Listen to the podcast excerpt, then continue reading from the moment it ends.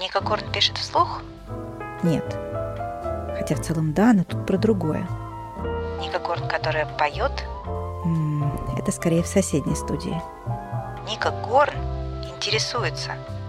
Именно.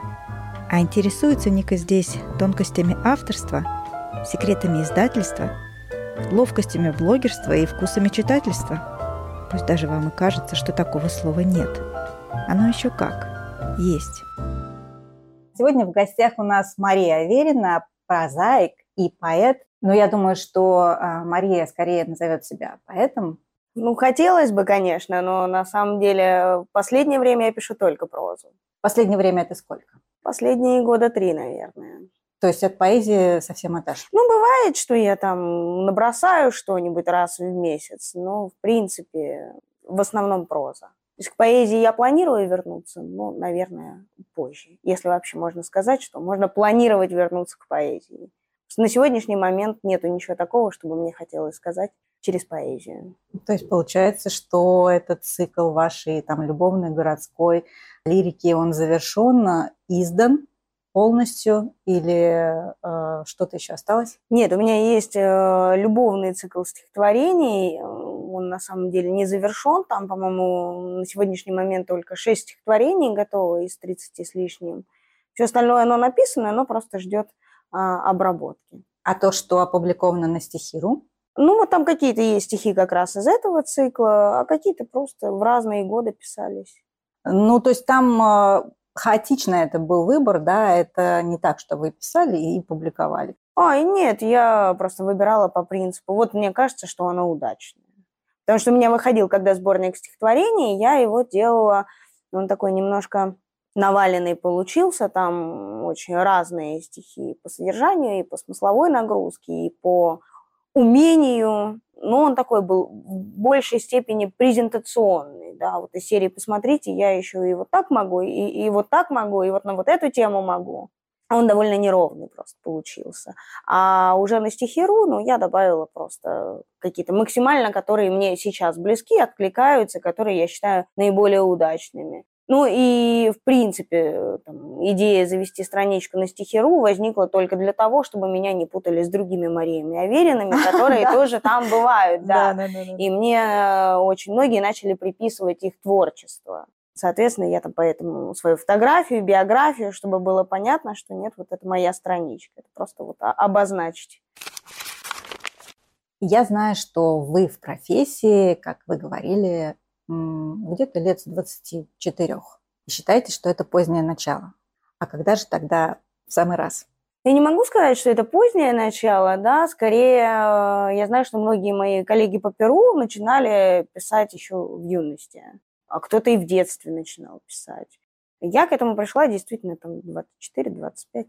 Это было так давно. Э, это был далекий 2009 год, и совершенно случайно у меня это получилось. У каждого, наверное, свое время.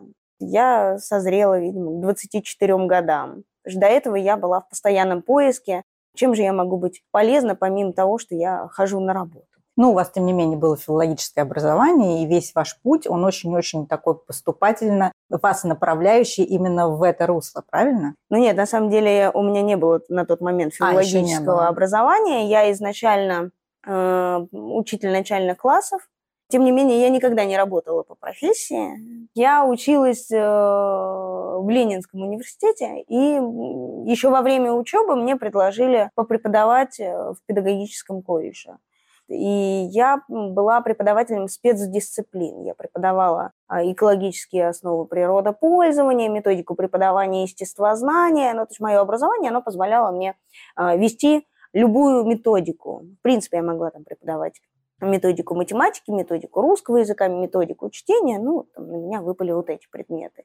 Я долгое время, собственно, их преподавала. Мне это казалось довольно интересным, и, в общем-то, я себя в этом видела.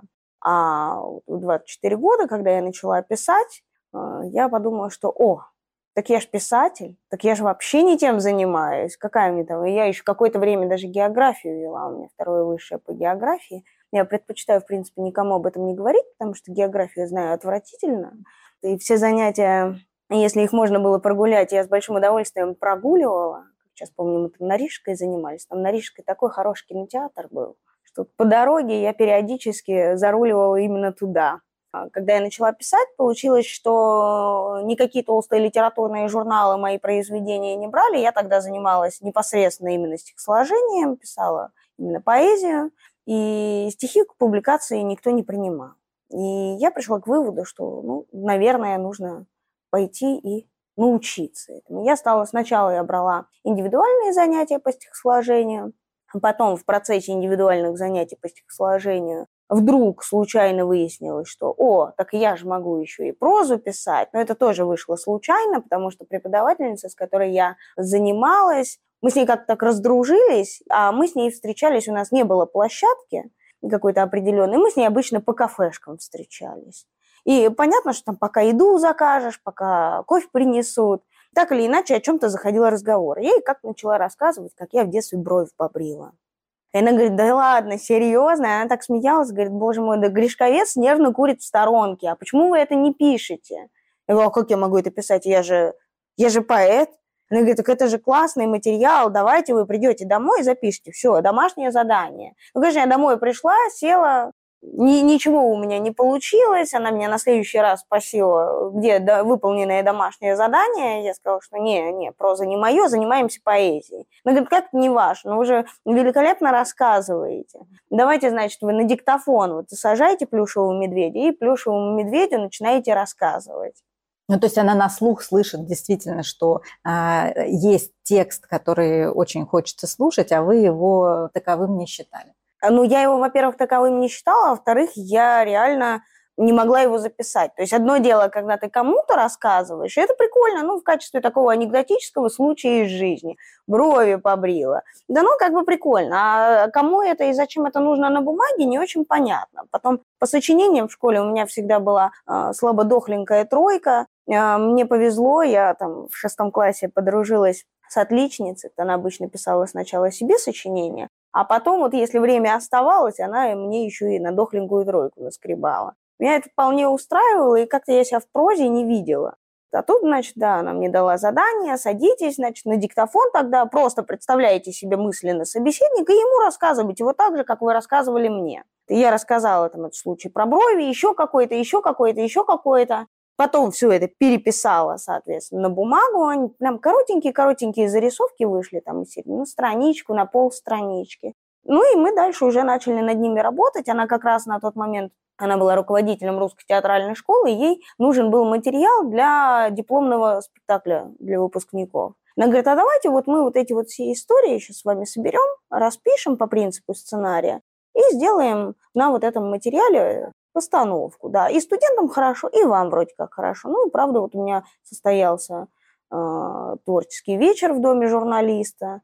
Такой вот дебют был. И ключевой рассказ был как раз про контур человека. Этот рассказ не вошел в итоге в мою книгу, но э, книга получила это название. Но и вы его вечер. оставили на вторую часть. Но я это, его оставила. И это мы тоже уже знаем.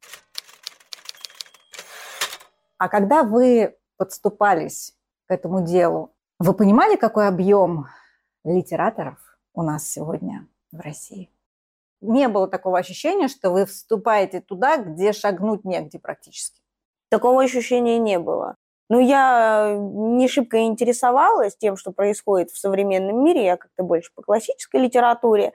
Вот. Конечно, еще тогда вот эти вот юношеские мечты из серии, что сегодня ты написал книжку, завтра ты проснулся знаменитым на весь мир.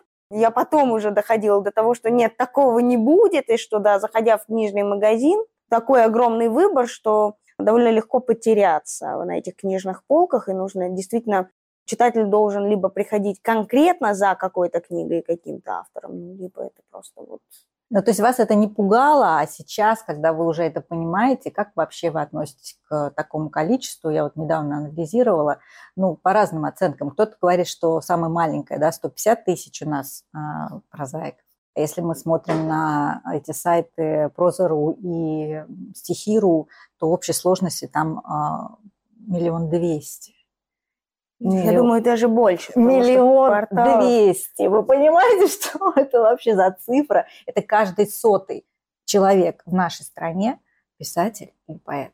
Вот Вы как к этому Ну как, ну писателем и поэтом себя может в принципе назвать любой, да, но сейчас времена позволяют. В принципе, если посмотреть историю, то в XIX веке, когда все это зарождалось, как раз вот это явление массовой литературы, тоже же очень много было писателей. Это до нас с вами дошли э, единицы да, имен. А на самом деле, если открыть, например, тот же словарь «Русские писатели XIX века», он, по-моему, то ли в четырех, то ли в шести томах, там, мам, не говорю, сколько писателей, и мы никого из них сейчас не знаем и не помним. Вот. А они тогда были призваны на то, чтобы обслуживать да, городское население. После отмены крепостного права жители из деревень ломанули в города, и понятно, что за неимением ни радио, ни телевидения надо было как-то их развлекать. Мужик, который, дай бог, окончил три класса церковно-приходской школы, ну, вряд ли бы осилил там, того же Толстого. Соответственно, появляются массовые писатели, ну и сейчас это явление более популяризировано. И опять же, да, сейчас же у нас на платформе Литрес каждый имеет возможность, да, опубликовать свою книгу и сделать там за небольшую копеечку. То вопрос, наверное, в качестве. Качественной литературы не так много, а количественно, ну, она всегда, ее всегда было много, да, скажем так. С каким видом деятельности, я так понимаю, что вы преподаете, да, вы пишете, а, что-то еще, какая-то деятельность у вас есть? Это первый вопрос. Второй вопрос, сюда же относится. Чем из этого вам больше нравится заниматься, а что требует от вас усилия? А, я действительно преподаю. Ну, на сегодняшний момент я преподаю на кафедре мировой литературы в Институте русского языка имени Пушкина. И у меня там разные дисциплины, включая там даже медиаблогинг для магистрантов. Это мне интересно преподавать. Но еще у меня есть там курс по зарубежной литературе. Тут не менее интересно. А основной мой вид деятельности я, собственно, руковожу пресс-службой института и являюсь советником ректора.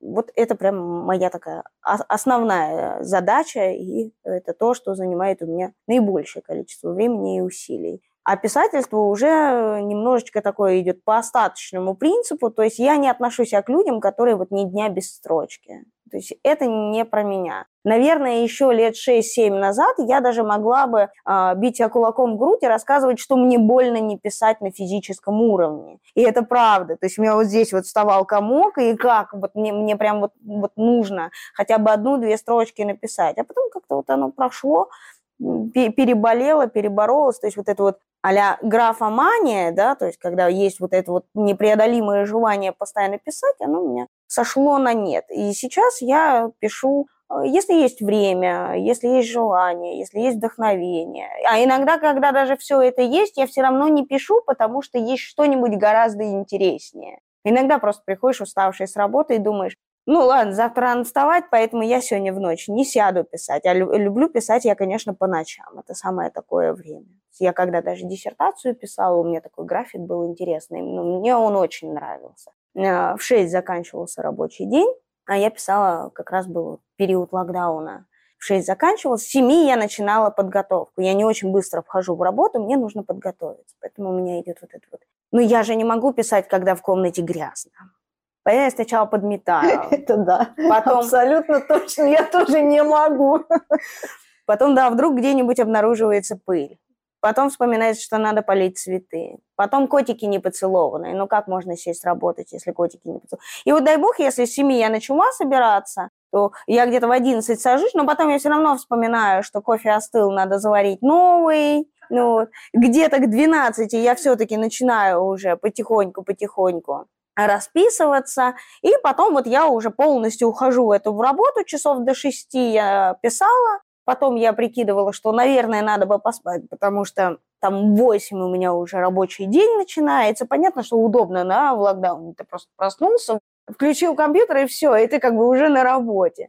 Ну, мне нравится в таком режиме работать, и, опять же, я из тех людей, которые, да, долго там ходят в работу, но потом работа меня поглощает. А, и у меня мозг все время, он находит тысячу и одну отговорку. Ну, типа, ладно, на выходные сядешь, давай всем поспим, да мы же так устали, да завтра рано вставать. Ну, вот, например, если мы возьмем контур человека, то я вообще набирала на телефоне, пока я еду э, от ботанического сада до своего Южного Измайлова, там полтора часа езды, я в заметках что-то там набрасываю. У меня первый роман тоже написан на телефоне, потому что это была единственная, единственная возможность его записать. Есть э, такие вещи, назовем это вольности, которые вас немножко отделяют от вашей заветной мечты. В работе с текстом, не, не в преподавании, не в основном вашем виде деятельности, а именно про творчество. Вольности. Ну, не знаю, тут, тут, то, что называется на вкус и цвет, все фломастеры разные. Мне кажется, что нет. А кому-то кажется, что у меня слишком избыточные, например, тексты. У меня есть стихи, мне часто говорят, да, довольно барочные. Мне нравится, когда много каких-нибудь определений, метафор, еще чего-нибудь. То есть, ну, Ангелочков, если мы барокко, это, да, это да. такое очень ветвистое, да, вид архитектуры. Мне важно сказать э, максимально своему читателю все, что я хочу сказать. И мне важно, чтобы э, создавалась такая немножко кинематографичная картина. Мне очень часто говорят, да, что такое ощущение, что ты не текст прочитал, а посмотрел фильм. Мне это важно. Ну, кто-то считает, что это просто разбивает текст и делает его больше. Как это если бы в XIX веке я писала, там же построчно оплачивался труд. Соответственно, да, меня бы, наверное, упрекали в том, что я специально так делаю, чтобы побольше денег получать за строку. Ну, а как у них все эти лирические отступления у того же Достоевского? Он раз и пошел про другое совсем. Куда ушел? Зачем? Уже вернулись, хочется. Ну, в общем, понятно, да. То есть э, нет такой слабости, которая вот все время вам мешает, отодвигает вас от работы. Ну, мне мешает только то, что я, например, а, не дружу с пунктуацией.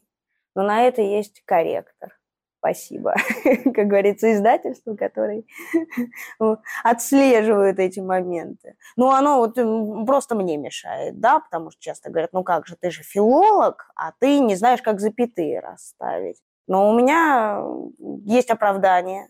У меня нет бакалаврского образования филологического, у меня только магистратура, а там довольно узкая специальность, это как раз русская литература XIX века. А вот в плане редактуры, с корректорами понятно, работа достаточно простая, больше техническая. А в плане редактуры, как думаешь, есть э, такое, как сказать, такой страх э, у авторов, которые очень дорожат своим текстом, что его обезличат, его сделают каким-то а, ну, не авторским, скажем так. Был ли у тебя такой страх, когда ты работала с редактором? Ну, конечно, всегда есть такой страх, но э, мне повезло, а может быть и не очень. Но, например, на «Очень хотелось солнца» я, в принципе, практически не заметила никакой редактуры. Не могу сказать, что это хорошо, потому что редактура этой книги, конечно, не помешала бы.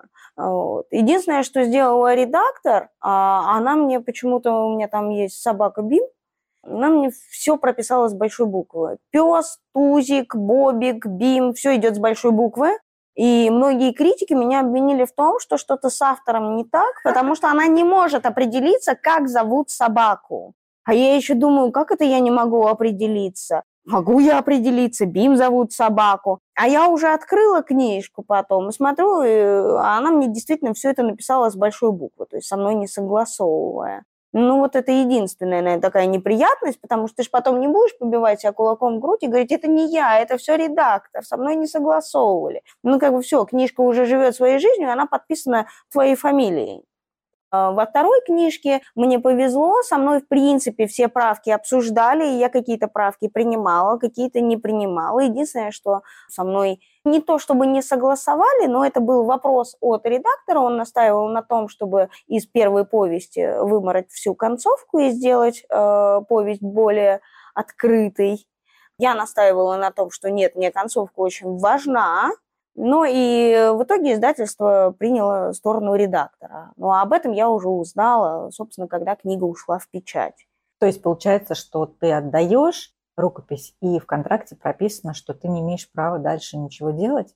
Да, если ты продаешь рукопись, да, то есть любой договор, он там включает в себя, понятно, ряд каких-то условий. То есть у меня контур человека на пять лет я продала, рукопись. И, получается, очень хотелось солнце тоже. То есть там дальше это переходит все под крыло издательства и уже... И что они... они с ней сделают, это уже их право, правильно? Да, конечно. Они просто берут саму Они суть, могут а даже, дальше... э, грубо говоря, выкупить э, рукопись и, в принципе, имеют право ее даже и не публиковать, она будет лежать у них пять лет до лучших времен.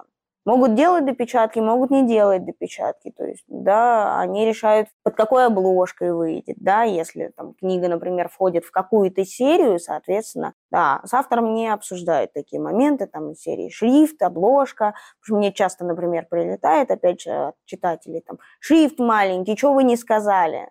Ну, я буду диктовать условия издательству, ну, нет. ну, вот. Обложку обычно показывают, но все равно, если это, опять же, серия идет, у меня «Контур человека» вышел в серии, «Новые имена», а «Очень хотелось солнца» – это серия книг, короче говоря. То есть, соответственно, они все оформлены одинаково, только в разной цветовой гамме. Но у меня там, так как книга называется «Очень хотелось солнца», она желтенькая. Она у кого-то зелененькая, у кого-то, да, да по отзывам все ну, я слышала много отзывов, а, читала их, а, у всех впечатления. Сейчас будет что-то такое легкое, что-то такое летящее, желтенькое, но нет. Как так вышло, что ты попала в самое яблочко? Что называется? То, что получилось у тебя, хотят сделать э, сотни тысяч людей, э, научи. Ой, я тут мастер-класс точно давать не буду. На самом деле это называется попасть в нужное время в нужное место. Мы говорим сейчас о том, что э, издательство «Эксмо» выкупило права на две книги. Да, получается... Конечно, я всегда мечтала попасть в «Эксмо». Я до сих пор помню, как мне бабушка в 2012 году подарила книгу Талькова. Он мне очень нравился. И вот э, она была как раз издана в этом издательстве. Я подумала, боже мой, это самое лучшее издательство в мире. Вот когда-нибудь, вот если что, Хотя тогда я не писала ничего и не планировала, но на всякий случай. Но именно такие желания там слышат. Вот когда-нибудь я обязательно. Они так записали, и обязательно случилось. Да. Э, получилось, что так как меня не публиковали никакие журналы, я стала вести очень активно и развивать свои социальные сети. Ну и, соответственно, стала стучаться в друзья к различным писателям, к людям, связанным так или иначе с литературным творчеством. И у меня образовался такой свой круг э, общения по интересам. И эм, в числе э, многих э, я была подписана на Сашу Николаенко известная писательница, она художник, художник-иллюстратор. Мы с ней на этом задружились. В итоге. Та, которая тебе делала обложки, ой, иллюстрации. Иллюстрации контуру, да, да, да это вот, вот как раз она. И получилось, что... Причем я долго не понимала, что она иллюстратор, что она выкладывала какие-то фрагменты своих произведений у себя в социальных сетях. Я свои, мы вот друг другу на страничке ходили, комментировали, лайкали, ну, все, все как полагается меня всегда поражало, как красиво у нее оформлена страничка. То есть это всегда было какое-то такое единообразие. Мне это так нравилось, я все не могла понять, вот как, как она это делает где она берет эти картинки. И потом в каком-то посте она вдруг пишет, что ну вот как-то давеча я тут вот рисовала и выкладывает ряд иллюстраций. И тут мне доходит, что а Саша Николаенко оказывается иллюстратор, так это она сама все рисует. И я написала восторженное письмо с тем, что, боже мой, а я э, Разнение даже и не поняла сначала. Так это ты сама все иллюстрируешь, оформляешь? Он такой, ну, конечно, а кто же еще? Я говорю, а вот у меня вот рассказы вот там про мою Машеньку, а вот сколько стоило бы там, например, проиллюстрировать? Ну, то есть на тот момент я предполагала, что когда-нибудь я, наверное, издам книгу, понятно, это будет книга за свой счет, но вот было бы здорово, если бы она, конечно, была с иллюстрацией. Вот, Опять и... второе желание такое, хоп, да. галочка. И Саша Николаенко мне написала, что, ой, Машер, присылай, что там у тебя. Пришли мне полный документ, я посмотрю и тебе все скажу. И э, я ей отправила там страниц 150, наверное. Э, у меня там была часть рассказов, которые вошли в первую книгу, часть рассказов, которые не вошли еще. И она мне где-то недели через две или три, собственно, прислала огромную папку с иллюстрациями и написала, что мне так понравилось. Я последний раз получала такое удовольствие, когда иллюстрировала Павла Санаева «Похороните меня за плинтусом». Тут я вообще обалдела. Да, думаю, она, и «Похороните и я». Да, думаю, ого, а что-то я как-то так по-простому-то, а я как-то и не предполагала. Да, и она мне написала, что я тебе просто дарю эти иллюстрации, мне очень понравился текст, давай, выпускай книгу, я буду счастлива, что вот эта книга будет проиллюстрирована моими иллюстрациями. Ну и в итоге прошло какое-то время, я все откладывала это в долгий ящик, и спустя какое-то время мы с ней встретились на презентации э, «Убить Бабрыкина». Она на тот момент уже э, взяла русского букера в семнадцатом году. И она мне, собственно, задала вопрос. Я тебе иллюстрации нарисовала? Да. Она, и?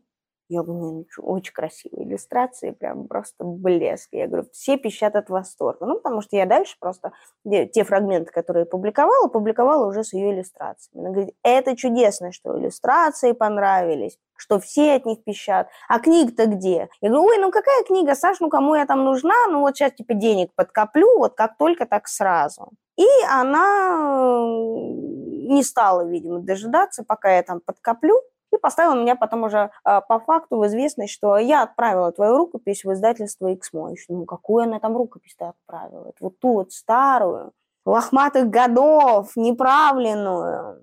Я думаю, ну ладно, в конце концов, если что, будет что внукам рассказать. Скажу, что все равно я точно знаю, что моя рукопись точно была доставлена в издательство «Эксмо». Ну, то есть, видишь, получается, что все-таки это была чья-то рука, которая, опять же, вот помогла, которая отправила. А как ты думаешь, если бы ты была сама, они бы стали это читать? Ну, Даже не то, что это, они, бы, они вообще читают то, что отправляется им на инфо собака Эксмару. Ну, тут я не могу, конечно, точно сказать, потому что я-то не отправляла, но вообще, насколько я знаю, они э, всю текучку читают.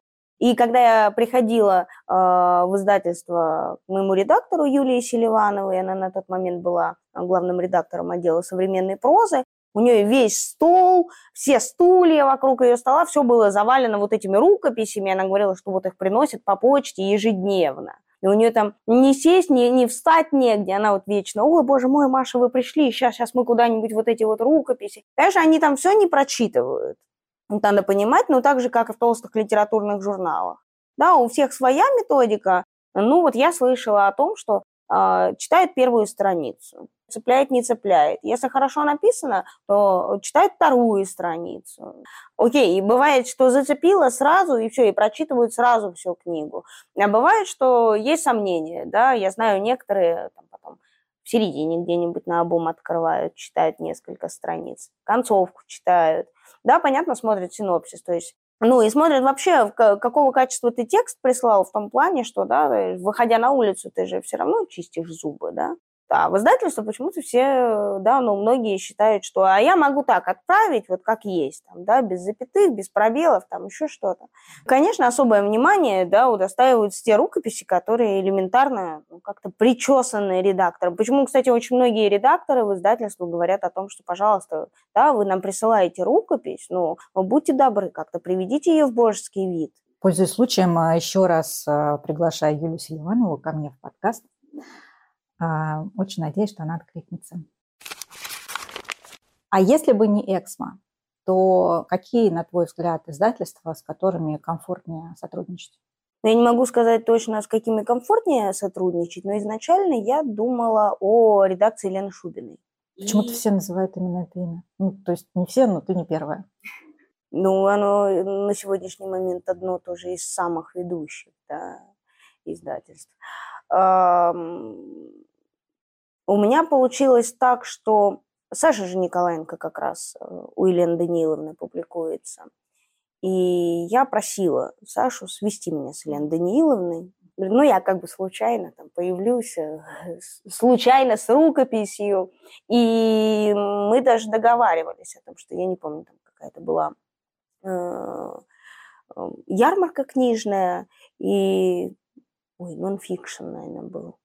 Вот. И мне Саша говорит, будет Лена Данииловна, приезжай с рукописью. Я ей даже предупредила, что как бы случайно появится Мария Аверина, и как бы случайно предложит вам свою рукопись. Елена Данииловна все согласовала, эту случайность, так что приезжай. И я опоздала. Не смогла рассчитать время, встала в какие-то безумные пробки, и когда я приехала, Елена Даниловна плохо себя почувствовала и уехала раньше. Она ждала-ждала и не дождалась. Я передала свою рукопись через помощника, а помощник, видимо, потерял. И когда Саша стала спрашивать потом, ну, Елена Даниловна, как, как рукопись? Он спросил, какая рукопись? Для меня никакая рукопись не доходила. Вот. И Саша мне, значит, пишет, что так и так, пришли рукопись в электронном виде, Елена Даниловна посмотрит. А я подумала, о, не, я в этот раз ответственнее должна отнестись к этому событию, надо же прям вот еще раз текст вычитать, еще что-то, еще что-то. И я, значит, попросила Сашу, типа, можно я недельки через 2-3? Она говорит, ну окей, давай недельки через 2-3. И вот за эти 2-3 недельки Саша умудрилась отправить мою рукопись в итоге в издательство «Эксмо». А они мне там, да, через какое-то время она мне сказала, что она отправила. Э, я знала, что моя рукопись точно попала к Юлии Селивановой, потому что она даже что-то такое э, философское писала там из серии «Летает ли тля?». Вот, и мне Саша звонит как-то, я в метро была, как сейчас помню, она мне звонит, Машер, ты видела, там что творится, что творится? У-у-у, ты все мимо пропускаешь. Я говорю, что там творится-то? Она, ну как, там вот у Юли Селивановой, ты понимаешь, это же, она считает, значит, твою рукопись. Я подумала, что я буду туда-сюда, ну, как-то это, разматываться на несколько издательств. Ну, сначала я дождусь какого-нибудь решения от Эксмо, а уже потом будем решать с Еленой Данииловной. Ну и, конечно, когда мне пришло предложение от издательства Эксмо, я уже дальше не думала. Сказала, да-да, я, я вся ваша, что нужно, давайте подпишемся. Какими в идеале ты видишь свои книжные полки? Наполненными книгами, конечно же. В идеале это э, классическая литература, причем книги в старых редакциях 60-е, 70-е, 80-е годы. Не современные переиздания.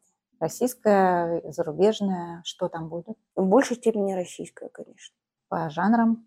Э, реализм, поэзия. То есть э, с нонфиком, с э, фантастикой ты скорее на, на «вы». Не знаю, может быть, я читала фантастику в глубокой юности, а так не моя литература. И современным авторам даже там не будет места? А, будет. Ну, я не так много признаю современных авторов. Вообще, в принципе, из-за того, что я хватач, я предпочитаю много не читать современной литературы.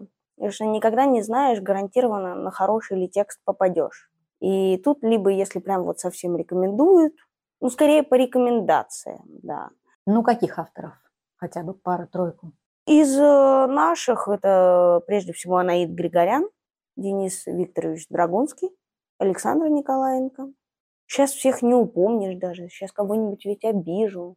Так-то понятно, что я, например, когда вела свой проект и э, брала интервью у писателей, понятно, что все писатели, которые ко мне приходили в гости, я так или иначе читала.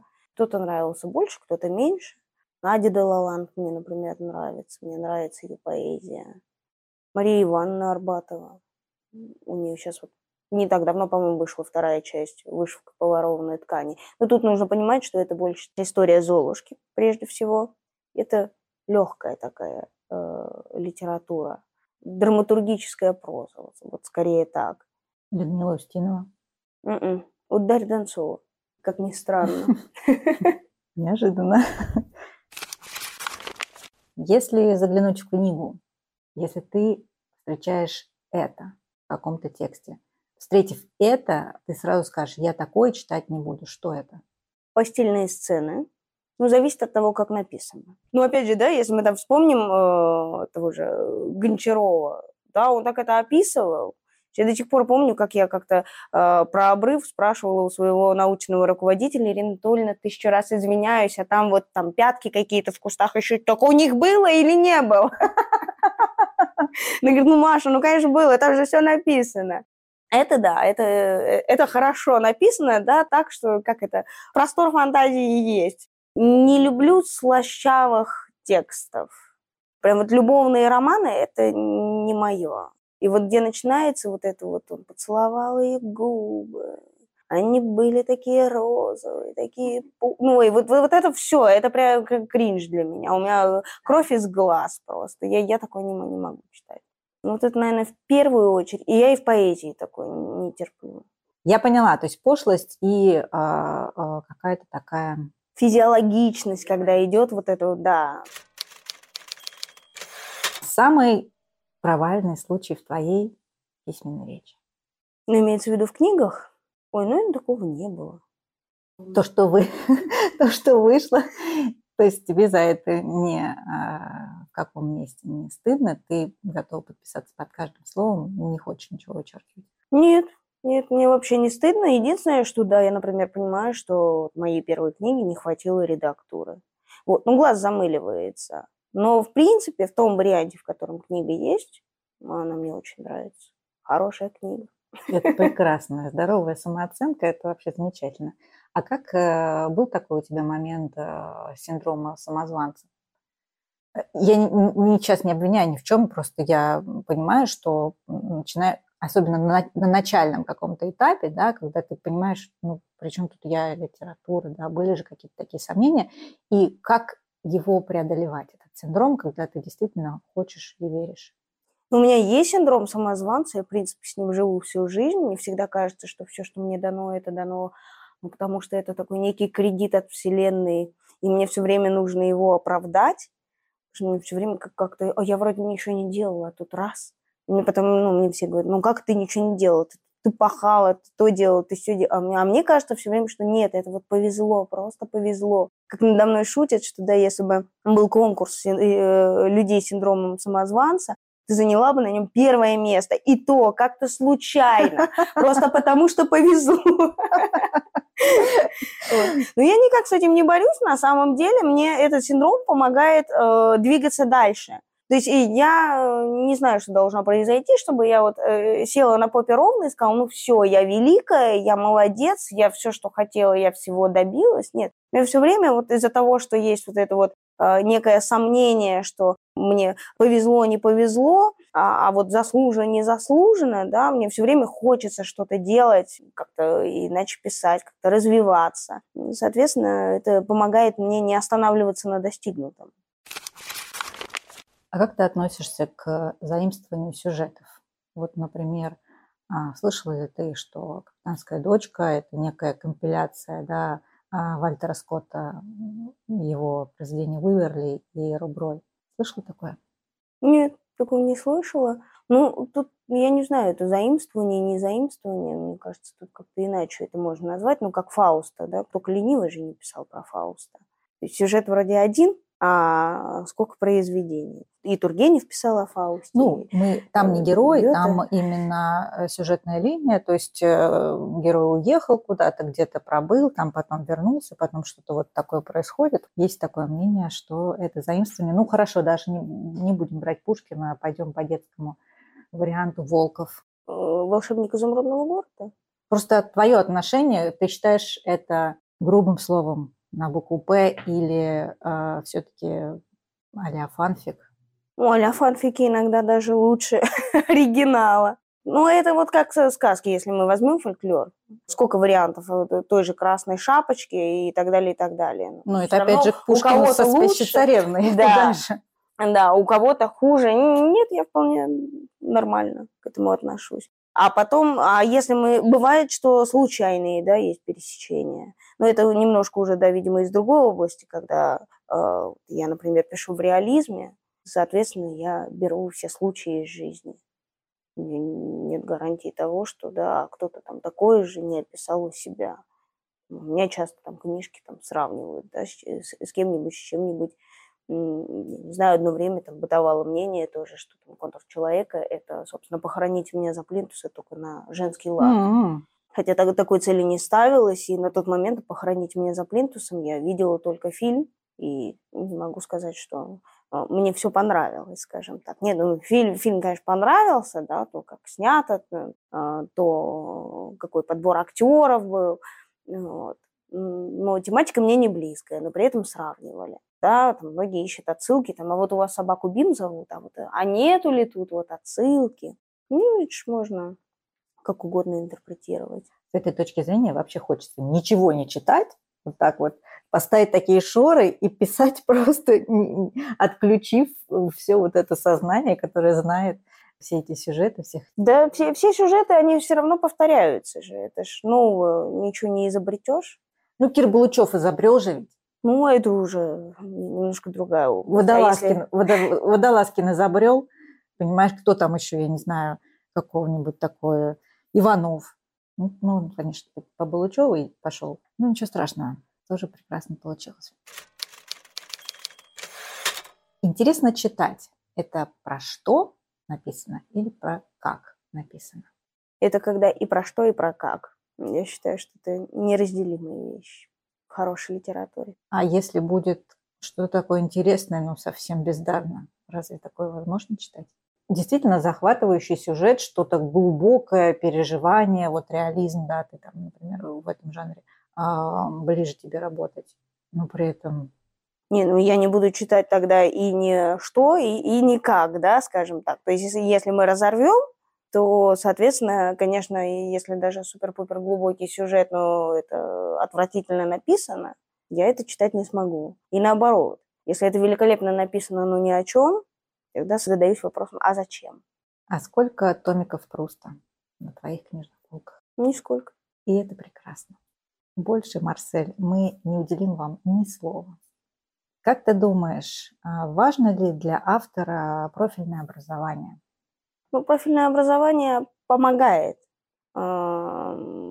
Я, например, не умела и не знала, как э, обращаться к тексту, как работать с текстом, и мне образование помогло. Кому-то это не нужно, кто-то, условно говоря, самоучка. Просто начитан с детства. Я в детстве не очень любила читать поэтому у меня очень много пробелов было, и я понимала, что когда я решила, что вот я хочу быть писателем, я понимала, что мне не хватает знаний. Но я также понимала, что из-за того, что я работаю, саму себя организовать мне будет тяжелее.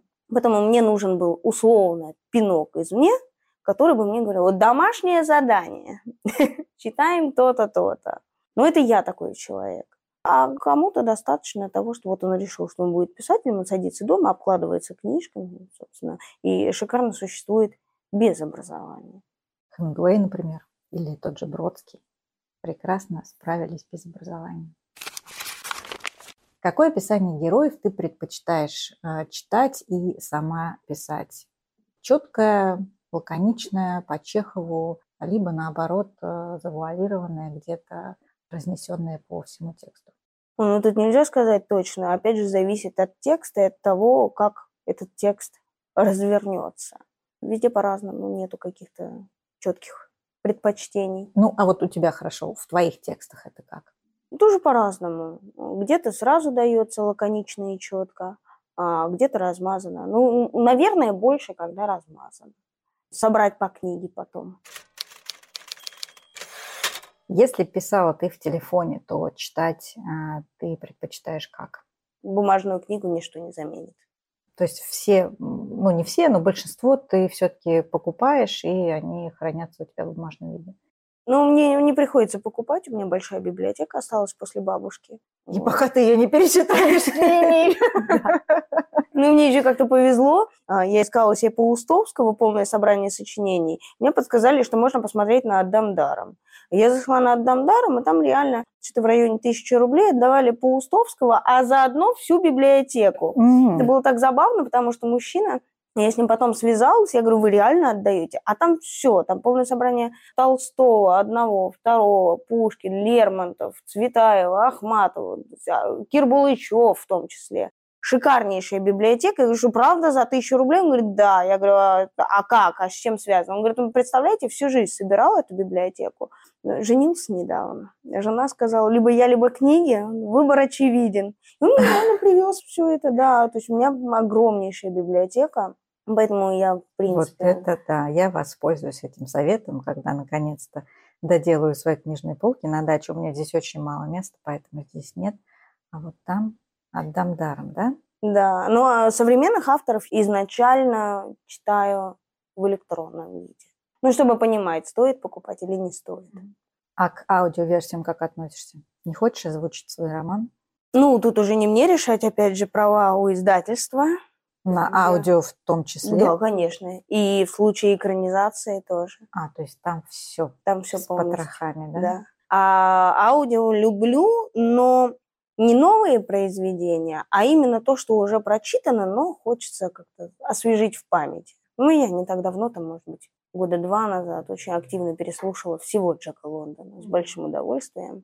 Мне понравилось. Ну, я, понятно, там, я его читала, зачитывалась в 15-16 лет, и вдруг мне вот захотелось, там, маленькая хозяйка большого дома, Мартин Иден, конечно, совершенно по-другому. То есть перечитывать мне не хотелось, тратить на это время, а так там пока по парку идешь или там э, от метро до работы, ну, вполне. Ну, когда ты напишешь что-то новое, ты не спеши продавать все права. Я тебе могу посоветовать хорошего аудиоиздателя. Кстати, у тебя работа сейчас э, на каком этапе? Где она? Над второй книгой? На третьей. Ну, да, я имею в виду вторая в плане контура. А, ну, полностью готова пять глав из шести. Это будет большая книга. Пять глав из шести? И там уже 600 страниц. Божешки мой. Ты сама так вот воспринимаешь хорошо большие тексты, разбитые на малые части? Да. Не страшно? Тебя не пугает, когда ты берешь что-то объемное? Мой любимый писатель Достоевский. Меня ничего не пугает. Все, вопрос снимается. Давай немножечко вернемся к твоему творческому пути. И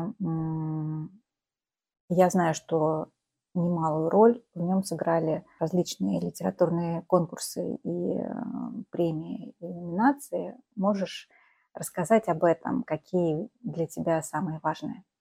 Ой, я не знаю, мне кажется, на, на том или ином жизненном этапе мне все были важные. Я вообще изначально мечтала поступить в Горьковский университет. Смотрела там различные курсы, где, значит, было написано, что при поступлении вы должны предъявить некое портфолио, в котором ну, должно быть понятно, что вы недалеки от литературы, участвовали в каких-нибудь конкурсах. Понятно, что чем больше там каких-то лауреатов, тем лучше. И я очень активно пихался одно время во все конкурсы, какие только могла найти в интернете просто отправляла заявку. И я помню, ну, первый мой сборник стихотворений, ну, он, собственно, единственный на сегодняшний момент, да, но у меня просто до книг в Эксмо, он выходил э, в издательстве «Союз писателей Новокузнецк». И там, собственно, был конкурс «Союзники», и я там участвовала раза три или четыре до того, как в итоге выиграла классный приз. Это издание вашей книги, 300 экземпляров или что-то вроде того, и я прям Думала, что все, мне постоянно нужно. И я вот участвовала. Союзники 6, союзники 7, союзники 8. Ну и вот в итоге, я уже не помню, девятый, что ли, союзники, вот я, я их выиграла. Скажешь, для меня на тот момент это было мега значимо. Тем более, когда ты постепенно атакуешь эти конкурсы, и они не даются с первого раза. То есть я не тот человек, который, ну, я знаю, что со стороны мне иногда говорят, вот, кажется, ничего не делаешь, а тебе все вот как будто бы оно само в руки идет, да, но никто не видит вот этой кухни. И мало кто знает, да, что действительно, там, чтобы там, попасть туда-то, там, в тот-то конкурс или там, выиграть тот-то конкурс, а ты еще до этого раз 50 в этом конкурсе был послан далеко и надолго. Мне только ленивый не говорил, что да вы вообще бездарность, да вообще не пишите, пеките пироги, и вообще литература это не ваша. Не надо вас к нам. Поэтому, конечно, не знаю, лю- любой конкурс мне важен, и э, понятно, что э, важно вот это признание коллег, например.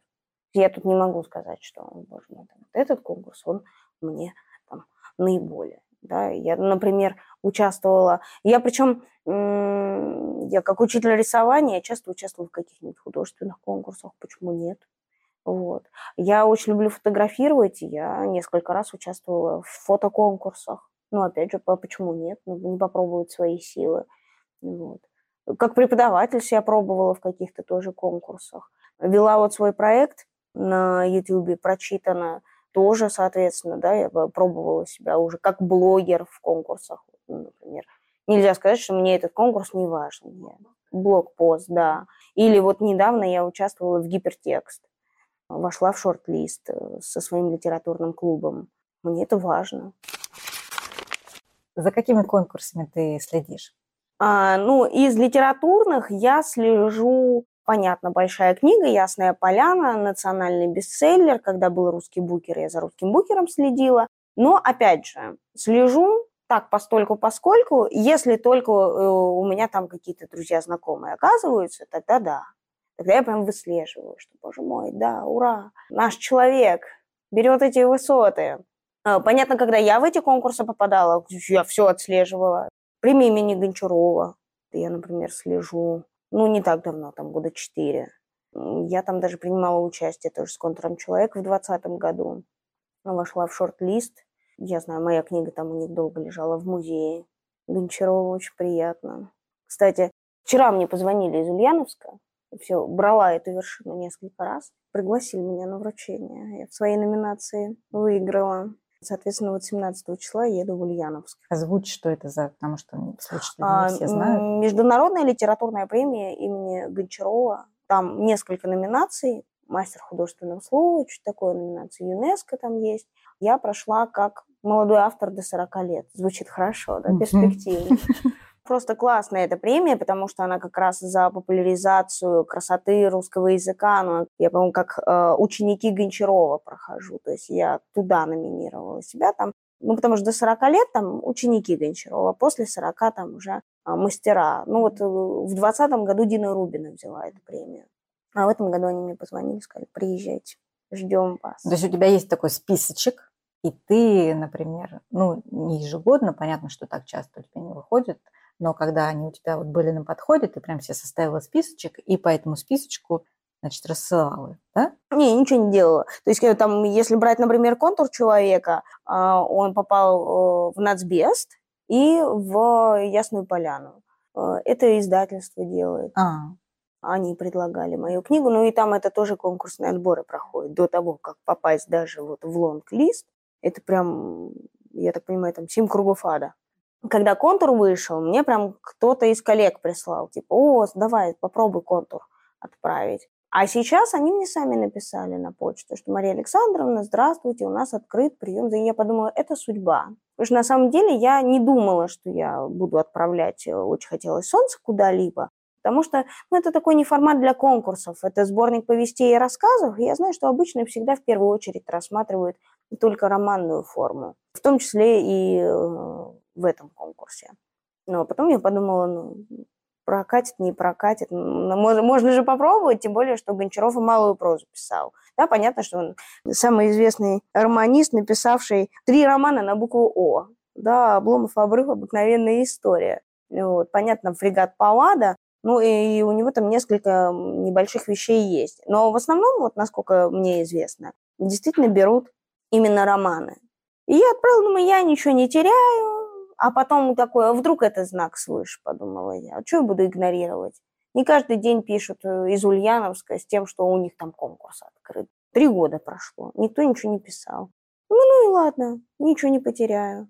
Ну, сбегала на почту, отправила книжки. И вот вчера они мне звонят и говорят, приезжайте, мы вас ждем. А я так еще растерялась. Говорит, милейшая женщина звонила. Говорит, я вас поздравляю, вы получили там гран-при в своей номинации. А я понять не могу, что он от меня хочет. Я говорю, я что-то выиграла. Она, да, да, конечно, вы победили. Я победила. А, то есть я что-то выиграла, да? А что, мне нужно приехать? Да, да, мы вас ждем. 18 числа будет церемония вручения. Я говорю, а, ну так я приеду, да. То есть я что-то выиграла. Да, я вас еще раз поздравляю. Приятно, да, конечно. Так, когда неожиданно, особенно приятно. Есть у тебя какие-то литературные привычки, которые ты точно не бросишь, э, несмотря на то, что они тебе мешают? Ой, у меня э, есть такая фишечка, я иногда люблю писать название, а, а дальше продолжать текст. Это как я родилась, название произведения дальше. Неудачно. Ага, ну это, это, это скорее не, не, не неплохая привычка, это отличный ход даже так. Ну да, ну понятно, что там ча- часто его нельзя использовать, но тем не менее мне нравится. А вообще есть у тебя любимые сюжетные ходы или авторские ходы? Поделись с нами секретом.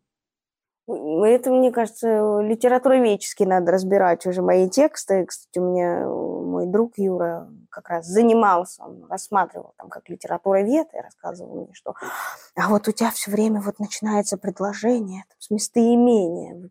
Вот у тебя прям это так часто. Я на свои тексты так просто не смотрю. То есть, когда я пишу, я отключаю филолога. Я просто пишу. Мне важна музыкальность в тексте. Вот это мне важно. Вот. Мне важно не спотыкаться. Для меня важен ритм. Тебя вообще часто читают вслух? Ну вот, знаешь, э, блогеры любят различные читать. Ну, иногда мне попадается. У меня, как правило, да, об этом никто не сообщает. Я потом где-нибудь в сети нахожу. За всем же не уследишь. Ну вот я тебя сейчас почитаю. Тебе же. А, стихотворение у нас называется «Вот ночь ползет по крышам». Это 18 год. Маленький отрывочек. Мне до рассвета крыши мерить час. Сухим настилом на отвесность балки – смотреть на звезды, вспоминать про нас, следить, как блики на волне играют в салки. Блиц. По писателям три мужских имени, три женских имени. Поехали. Гюго, Маркес, Бунин. Бунин. Мы не спрашиваем, почему, мы просто обозначаем точку на системе координат. Саган, Харперли или новелла Матвеева? Матвеева. Прекрасный выбор. И мой самый любимый вопрос – три желания к Илону Маску. Здоровье. Не то, что ты ему желаешь, а то, что ты хочешь, чтобы он исполнил, как волшебник. Ой, не, я к нему не отношусь как к волшебнику, поэтому не любитель. Никаких желаний? Нет, к нему нет точно. Ну хорошо, давай найдем какого-нибудь другого волшебника, абстрактного, волшебника изумрудного города. Именно для себя я должна попросить? Или вообще Это в целом? Не, не ограничивается. О, как любопытно. Это тот случай, когда спрашивают, что тебе подарить на день рождения, в этот момент ты понимаешь, что у тебя все есть. Не знаю, ну, самореализация для каждого, кто в этом нуждается. Одно желание. Больше не будем? Ну, достаточно. Самореализация. На этой прекрасной ноте мы заканчиваем разговор с Марией Авериной. Спасибо тебе большое. Приглашай всех желающих, мы будем беседовать о литературе. С удовольствием. Спасибо. Спасибо. Ника Горн интересуется, а потому не прощается и уже ждет новой встречи с отменными книгоманами всех мастей. Услышимся через неделю.